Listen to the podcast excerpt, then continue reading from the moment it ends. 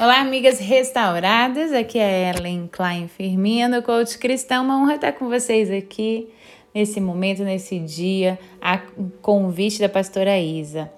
E hoje nós vamos falar sobre. Você já sabe que ciclos e estações é o tema dessa semana. Agora eu vou abordar sobre a insanidade de entender, de não entender as estações. Sabe, a Bíblia fala sobre que Deus determinou a lua, por exemplo, para marcar as estações. E o que o sol sabe a hora do seu acaso, do seu ocaso. Olha só, está em Salmo 104, 19. Deus também mostrou em Gênesis 1,14 que ele mostrou a importância de se separar dia e noite. Falou do tempo e falou também sobre que há tempo para todo o propósito debaixo do céu, como diz em Eclesiastes 3. Se tem tempo para todas as coisas, olha que interessante: tem tempo de nascer e tempo de morrer, tempo de plantar, tempo de se arrancar o que plantou, tempo de matar e tempo de curar, tempo de derrubar, tempo de edificar. Eu vou parar aqui para falar para você: você consegue ter o discernimento de saber quando é momento? Porque adianta você querer colher sem ter passado pela estação do plantio, pelo ciclo do plantio. Você consegue imaginar você plantando sem ter passado pelo preparo do solo? É a insanidade de não se saber, não discernir as estações. É o que leva muita gente à tolice da insatisfação. Exatamente, às vezes estamos insatisfeitos com algo, mas não trazemos a consciência que nem plantamos para isso. Vamos supor que uma esposa esteja chateada com o marido porque ou ele começou a buscar pornografia, ou passou a mostrar alguma intenção, fica olhando para outras mulheres e talvez tenha até tido um caso extraconjugal. Então ela olha somente essa colheita e ela não vê que isto é uma colheita, que isso é resultado de um plantio atrás. O plantio foi o que? O plantio foi a escolha desse marido. O plantio foi o quanto que vocês dois tiveram atitudes e decisões em conjunto para alinhar o caráter do casal. Quantos cursos na área de casamento, mas também quanto comprometimento em casal de leitura da palavra, de busca no Senhor, de adoração, de louvor e também de tempo de intimidade. O quanto que um serviu o outro com amor. O quanto que foi dado, o quanto que você, mulher, por exemplo, fez da sua casa um cantinho de sonhos para o seu marido voltar. Não, às vezes ele volta, só tem encrenca, cobrança, a casa ainda está toda desarrumada, só tem situação que o desagrada. Ele quer voltar. Ah, mas ele devia de me ajudar. É, mas ele vai te ajudar quando vê que você está preocupado e amando ele. As pessoas, para serem corrigidas, primeiro precisam se sentir amadas para elas, para elas serem confrontadas primeiro a necessidade de ter amor. O amor é o plantio correto para quem quer plantar um casamento, quem quer colher um casamento mais alinhado, mais equilibrado, mais feliz. E essa insanidade não se discernir a consciência, trazer consciência da estação que você está e como você está lidando com ela é o que faz as pessoas insatisfeitas, colhendo o mal porque mas não perceberam que isso é resultado da própria semeadura. Isso não sou eu te acusando, não olhe para mim como uma acusadora, olha para mim como alguém que está trazendo consciência daquela palavra que está em Gálatas 6:7. Lá diz: de Deus não se zomba. Aquilo que semear é isso mesmo que colherá. Veja bem, você não está colhendo coisas que não foram plantadas. Talvez você se enganou com a pessoa que você casou ou com a pessoa que você teve uma aliança né, no trabalho ou do emprego, ou um amigo, amiga. Talvez você se decepcionou com essa pessoa. Talvez você não deveria ter dado tanta intimidade do tão fundo, deveria ter tido mais tempo para conhecê-la melhor.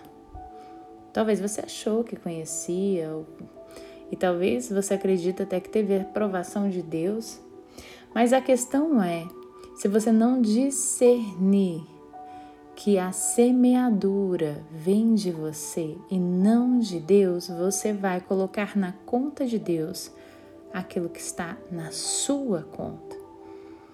E o Senhor falou que dele não se zomba. Nós estamos colhendo. Então eu quero dizer, suas finanças, elas não, as contas não saem se fazendo sozinha. A dívida não se faz sozinha.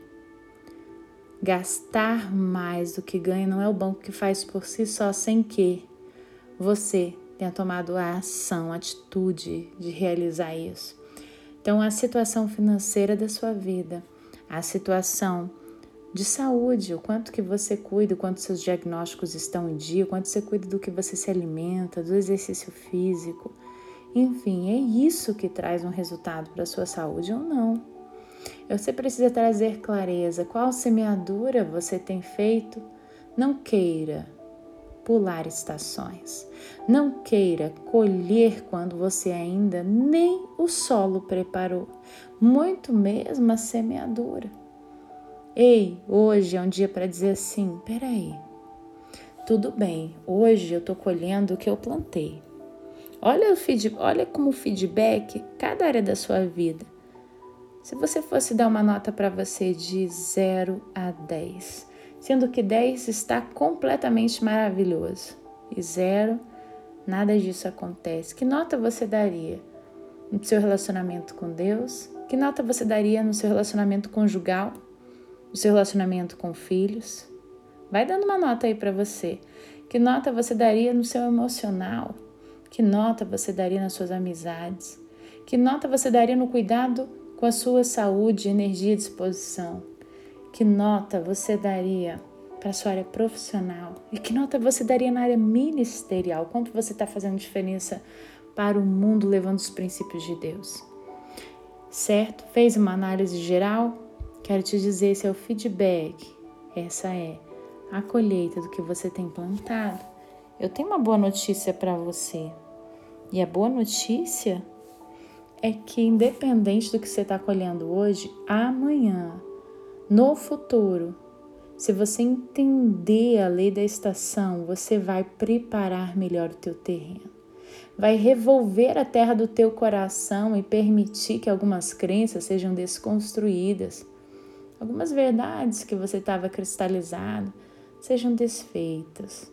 Em nome de Jesus, para que sejam construídos não mais muros que separavam que estavam protegendo a rejeição, o abandono, mas sim agora destruídos muros e construídas novas conexões, novas pontes. É isso que eu desejo para você. Um ciclo aonde você tenha consciência de que primeiro você precisa revolver a terra, preparar o solo. Um solo duro não vai penetrar a semente.